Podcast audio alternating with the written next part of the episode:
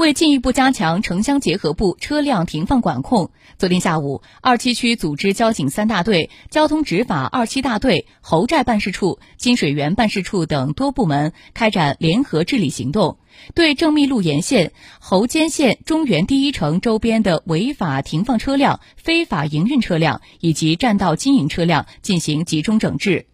此次行动重点查处机动车违法停放，对利用大型客车、货车等未经许可从事营运的行为进行有效打击，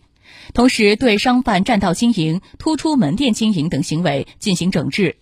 下一步，交警三大队还将会持续对该区域进行常态化治理，给人民群众创造一个安全顺畅的交通环境。